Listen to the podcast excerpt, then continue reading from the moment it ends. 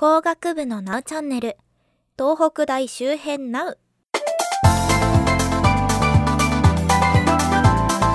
皆さんこんにちは。工学部のナウチャンネル。通称ナウチャをお聞きくださりありがとうございます。お相手は東北大学工学部電気情報物理工学科4年の高瀬かなえです。よろしくお願いします。今回は東北大周辺ナウということでどういうことかっていうと、まあ、東北大学の周辺の地域今まで東北大のキャンパスとかに話してきたんですけど周りのことって話してないなと思って今回周りのことを取り上げようと思います。ここら辺の地域にはどういうことがあるどういう人が住んでいるみたいなのを紹介していければと思います。まずじゃあ東北大があるところどこかって言いますと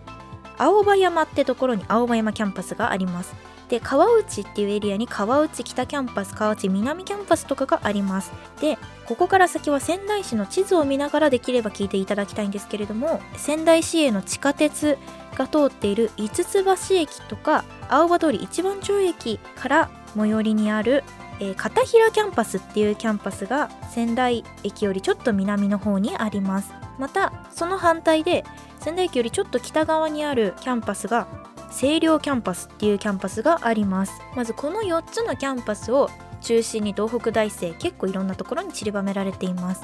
じゃあまずどんなところにどんな人が住んでいるかっていうのを話していこうと思います、えー、まず川内エリア。川内北キャンパスとか川内南キャンパスが近い。川内エリアでは、えーと、結構いろいろな学部の人が入り混ざって住んでいます。というのも合格した時に勧められるのが結構川内エリアだったり川内のちょっと北にある八幡エリアっていうところがサポートセンターとかにおすすめされます。なんでかっていうと学部1年生2年生の全学教育っていうのが川内北キャンパスで行われるんですね。それなのででそれはほとんど全学部の人に共通しています。なので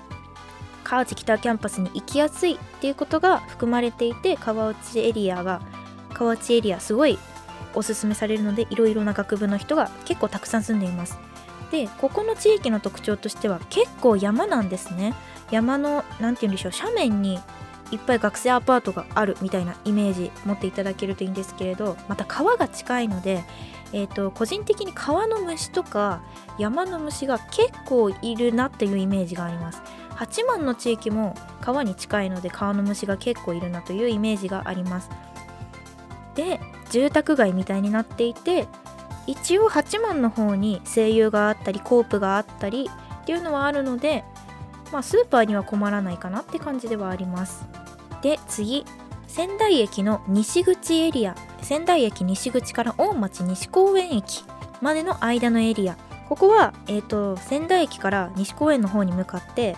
ダーッとすごい大きいアーケードが並んでいるんですけれどもで西公園の方まで行かずに途中で国分町と片平の方に向かって、えーと、アーケードが続いていくんですけれどもまあアーケードがあるってことはここすごい。歩く歩行者の人通りがいっぱい多い。またいろいろなお店があるっていうエリアになってるんですね。まあ仙台の街中って感じがするエリアになってます。でここら辺にももちろんマンションとかアパートとかあるんですけれどもここら辺は家賃が高いということであんまり一人暮らしの学生は住んでいません。親からの援助が結構もらえるとかどうしても利便のいいところに住みたいセキュリティがすんごい万全なところに住みたいっていう人は住んでいたりします。で家賃高いって言ってどれくらいかっていうと、えー、そうですね。まあ高いところだと普通に8万円ぐらいいくんじゃないかなっていう感じはします。さっき言った川内八幡エリアは45万とかぐらいが多いです。でじゃあその高い街中エリアの北に行ってみましょう。ここら辺、えーと、北四番町駅とか上杉っていうエリアとかあとは三条っていうエリアとかがあるところなんですけれどもさっきここら辺に星陵キャンパスがあるって言ったんですけれども星陵キャンパスってどういう学生が来るかっていうと医学系の学生が来るところになってます。保健とか看護とか医学部医学科とかっていう学生が、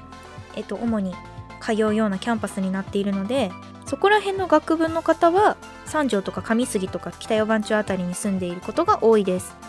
でここら辺の家賃は、まあ、川内八幡とあまり変わらないかちょっと安いぐらいで、まあ、3万円から5万円ぐらいかなというふうになっています。街中からちょっと離れるんですけれどもそれでもスーパーとかたくさんあるし結構カフェとかもあるんですね。あと自転車が使えれば全然街中まですぐ行けてしまうのでなかなかにいい立地かなとは思います。で今度は街中から南に行きましてさっき片平キャンパスがあるといったエリア。片平キャンパスより少し南に行くともう住宅街になってたりするんですね。ここら辺に学生マンションとか学生アパートとかがたくさんあったりもします。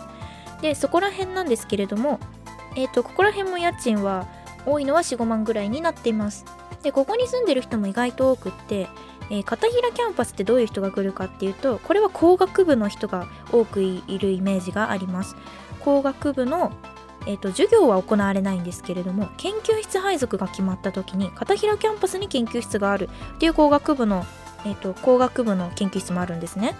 なので片平キャンパスに通うことになった場合ここら辺に住んでるとすごい便利だと思います。また街中にもすごく行きやすいのでそこら辺の利便性がある地域になっているかなと思います、まあ、川内とか八幡に比べるとちょっと一種ぐらいかちょっと高いかなみたいな感じではあります。えー、次じゃあ仙台駅の東口エリア見ていこうと思います。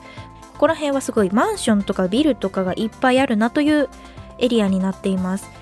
ビルっていうのはオフィスビルとかがたくさんありましてなのであんまり観光向けとかでは全然ない。ですけれどもこの中に、えっと、学生が住めるマンションもたくさんあるんですね。実際に住んでいる友達ももちろんいます。でここら辺は結構セキュリティが良かったり新しくできたアパートマンションが多かったりします。なので家賃は5万円56万円ぐらいのところが多いかなっていう感じがします。もちろん仙台駅の東口なので仙台駅へのアクセスはすごくいいですし地下鉄に乗れば川内駅とか青葉山駅まで1本で行けてしまうので地下鉄を使う人にはいいかなっていう感じがします。ただ仙台駅東口から西口西口から東口への通り抜けっていうのが仙台駅の真ん中を通ることが自転車だとできないのでちょっと自転車を使うには遠回りしないと反対側まで行けないかなっていう構造になってます。で次仙台駅東口より東のエリア。ここら辺地下鉄が通ってるんですね。薬師堂とか卸町とか六丁の目みたいな駅があるんですけれどもここら辺の駅に近いところに東北大の学生住んでいたりもします。なんでこっちの方に住むかっていうとキャンパスはないんですけれども商業施設が結構多いんですね。大きいイオンがあったり大きい声優があったりドラッグストアがあったりっていうのがあって普通に住むには全然暮らしやすいところとなっています。また地下鉄1本でこれもまた青葉山とか河内とかまで行けてしまうのでもう地下鉄ユーザーになるのであれば全然こっちに住んでも全く問題ない。っていうかそっちに住むときっと地下鉄のフリーパスを買うことになるのでもうどこでも何でも乗り放題みたいな感じですごい移動範囲が広がりますね。またこっちの家賃がちょっと安めなんですね。って言ってもまあ45万くらい川内と同じぐらいだった気がするんですけれどもなのでまあ地下鉄を乗ることができて地下鉄を自由に使えて大きいスーパーとかもあって家賃もそんなに変わらないっていうので仙台駅東口よりもっと東地下鉄沿いに住むっていう人も意外といます。では最後八木山エリア。これどこにあるかって言いますとえ、ー、と地下鉄が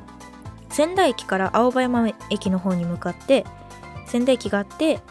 青葉通り一番町駅があって大町西公園駅があって国際センター駅があって川内駅があって青葉山駅にたどり着くんですけれどもその真一個奥に八木山動物公園駅っていう駅があるんですね。でこの八木山動物公園駅から歩いて行けるぐらいの範囲を私は八木山エリアだと思っているんですけれども実は地下鉄ユーザーだとさっき東の方に行っても地下鉄乗れたら一発で行けるって言ったんですけど八木山エリアに住んでも地下鉄に乗ってしまえば青葉山にも行けるし川内にも行けるということで八木山エリアも実は学生が住んでいたりします。じゃあ八木山に住んでいる人はどんな人が多いかっていうと工学部の人が多いです。というのもさっき八木山エリアは地下鉄に乗れるって言ったんですけれど実は八木山から青葉山までバスで10分かからないくらいなんですね。なのでバスでも全然青葉山までだったらいけるし